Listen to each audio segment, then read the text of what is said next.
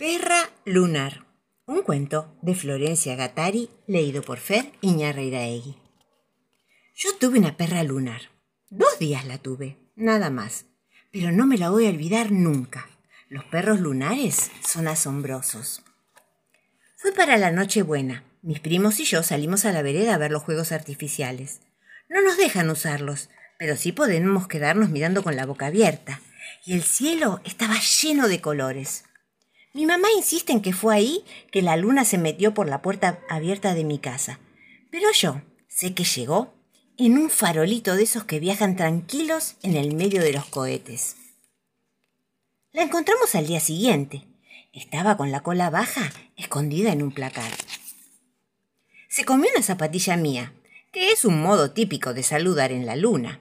Mi mamá no entendió nada y la retó, pero después le dio pena y la abrazó Seguramente ahí la que no entendió nada fue la perra.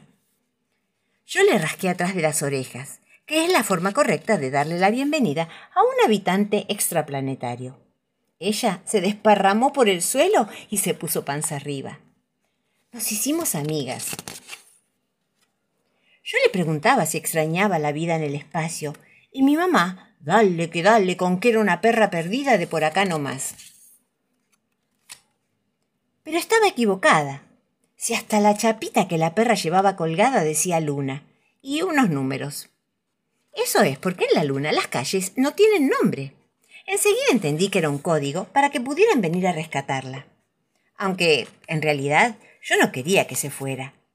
Revolví entre mis juguetes hasta que encontré lo que necesitaba. Después me pasé dos días tirando papelitos por arriba con la gomera llevaban un mensaje. La luna está en mi casa y dice que quiere quedarse. Pero no tuve suerte. Al tercer día vinieron a buscarla unos señores que nos dieron muchas veces las gracias por cuidarla. Dijeron que era del barrio, pero a mí me pareció ver una nave estacionada en la vereda. Chao, Luna, volvé cuando quieras. Una escuela para crear. Un cuento de Oche Califa, leído por Fer Iñarreiraegui. Señoras y señores, estamos transmitiendo directamente desde el monte porque hoy es, nada más y nada menos, el primer día de clases en la escuela para escritores que dirige El Grillo. Pero antes, expliquemos un poco la cuestión. El grillo es uno de los animales más cultos de la región ha leído montones de libros y escrito alguno que otro poema, en honor al tigre, por ejemplo. Decidido a hacer algo más en su vida, ha fundado una escuela para enseñar a escribir cuentos, novelas, poemas y hasta cartas de amor. La cuestión es que en esta escuela se han inscrito un chancho de monte, que lleva anteojos, dos pavas, que son mellizas, y un zorro. Están sentados en semicírculo alrededor del grillo y todo indica que la clase ya comienza. Muy bien, señores, dice el grillo. Ustedes saben que escribir cuentos y otras obras literarias no es nada fácil, sobre todo porque hay que inventarlas. Así que nuestra primera clase consiste en inventar entre todos una historia que luego podamos escribir. ¿Entendieron? El chancho, las pavas y el zorro asienten con la cabeza. Entonces, ¿a quién se le ocurre una idea para comenzar el cuento? El chancho mira a las pavas. Las pavas miran al zorro. El zorro mira hacia arriba. Bueno, bueno, en ese caso yo daré la primera idea y entre todos inventaremos el cuento.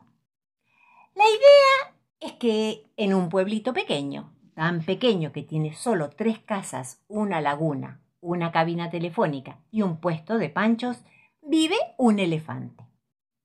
Una mañana los habitantes se levantan y se dan cuenta de que el elefante no está.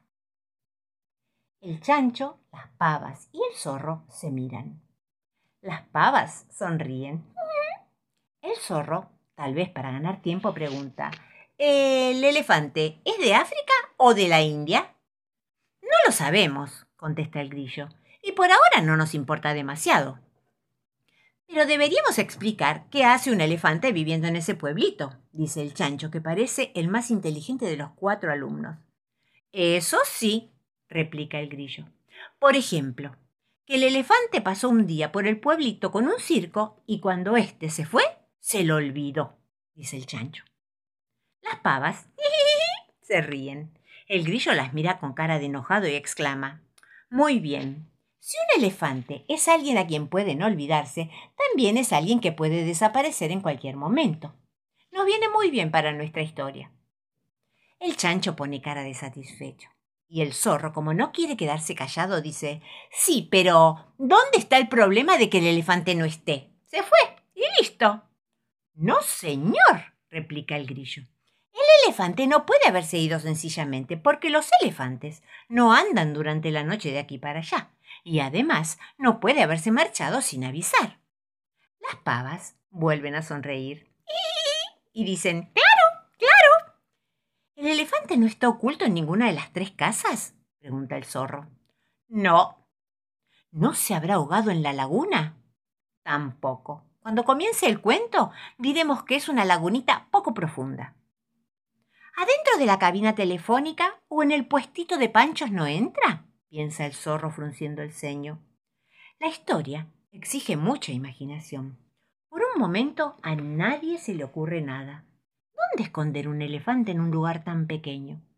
Transcurren unos segundos en que parece que la historia está en un callejón sin salida y el taller literario irá al fracaso. ¡Ya lo tengo! grita entonces el chancho.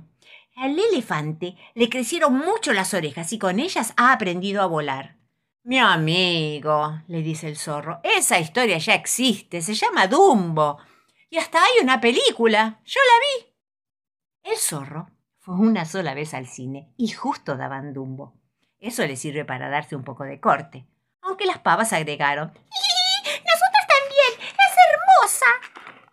Sin embargo, dice el grillo, la idea de volar es buena. Tendríamos que encontrar una forma que no se parezca a la de Dumbo. ¿Podría ser que el elefante se hubiera convertido en nube? dice el chancho. Las pavas sonríen. Pero el grillo, muy interesado, pregunta ¿Cómo sería eso? Claro, los elefantes tienen color y forma de nube, ¿no? Entonces podría ser que el elefante todas las noches hablara con la luna y se hubiera hecho amigo de ella. Y la luna, que es maga, lo hubiera convertido en nube. Muy bien. exclama el grillo. Tengo que felicitarlo. La idea es buenísima. Mm, no, no me convence, dice el zorro. ¿Por qué? Un elefante convertido en nube, no sé, no es algo real. Mi querido amigo, dice el grillo, ¿a quién le importa si es real o no? La gente no exige que los cuentos sean reales. Si son fantásticos, mejor. ¿A usted mismo no le gustó la historia de Dumbo? Ah, sí, puede ser, dice el zorro. Es, es, Sigamos con la historia. Y se me ocurre cómo. Los habitantes salen de sus casas, no encuentran al elefante, comienzan a buscarlo y como no aparece se lamentan. Entonces escuchan una voz que les grita desde arriba ¡Hey! ¡Aquí estoy! y lo descubren en el cielo. Sí, dice el chancho. Y el elefante está contento y da volteretas, les tapa el sol y hasta tira un poco de lluvia. Las pavas se ríen. El grillo les dice, ya sé qué están pensando ustedes. El zorro no se quiere quedar atrás y objeta, pero ahora el elefante no puede bajar. Es cierto, pero ahora no puede, dice el grillo, y los habitantes se preocupan. ¿Tendrá que quedarse a vivir allí toda la vida en forma de nube? No, argumenta el chancho. A la noche la luna puede quitarle el hechizo. Eso está mejor, afirma el grillo mucho mejor. Ya casi tenemos la historia completa. Le pondremos un título que podría ser Historia del elefante nube. Sí, sí, dicen las pavas. Oh, en ese caso, cuestiona el zorro, el título ya daría la pista de dónde está el elefante. El grillo lo mira muy serio. Parece que mucho no le gustó que un alumno suyo le replique de ese modo, y menos si tiene razón. Entonces dice, bueno, era nada más que una idea. Mejor repasemos la historia que tenemos. A ver, En un pueblito de tres casas, una cabina telefónica, un puesto de panchos y una lagunita poco profunda, vive un elefante que un día dejó olvidado un circo. El elefante se ha hecho amigo de la luna que es maga y le ha dicho que el mayor sueño de su vida es volar, como Dumbo. La luna, que es buena, lo ha convertido en nube. Los habitantes que quieren mucho al elefante se preocupan cuando no lo encuentran, pero luego lo descubren hecho nube y muy feliz. El hechizo durará solo un día, así que al siguiente el elefante volverá a tierra. ¿Está bien? Sí, sí, dicen todos muy entusiasmados. Excelente, agrega el grillo. Entonces, ¿quién se anima a escribir un primer borrador para mañana? El chancho mira a las pavas. Las pavas miran al zorro. El zorro mira hacia arriba. El chancho levanta la mano y con un poco de vergüenza dice, Profesor, eh, yo no sé escribir. El grillo lo mira. Le cuesta creerlo. ¡Ay! Y yo tampoco, exclama el zorro. ¡Eh! ¡Nosotras menos! dicen las pavas y se ríen. El grillo se queda callado unos segundos. Una sombra de preocupación corre por su cara. Pero se repone y les dice, bueno, no es lo más importante ahora. Ya veremos qué hacer. La clase de hoy ha terminado y pueden retirarse. ¿Mañana seguimos con otro cuento? pregunta el chancho. No, dice el grillo, mañana comienza la colonia de vacaciones, así que traigan la malla que vamos a ir al río. ¡Bien! gritan los cuatro alumnos y salen corriendo como si hubieran oído el timbre de una escuela. El grillo sonríe, se sienta sobre un palito, se seca el sudor de la frente y piensa en voz alta. Son un lindo grupo, un muy lindo grupo, muy unido. Y además, decidido a convertirse en escritores de verdad. La situación finaliza, por lo menos hasta mañana. Adelante, estudios.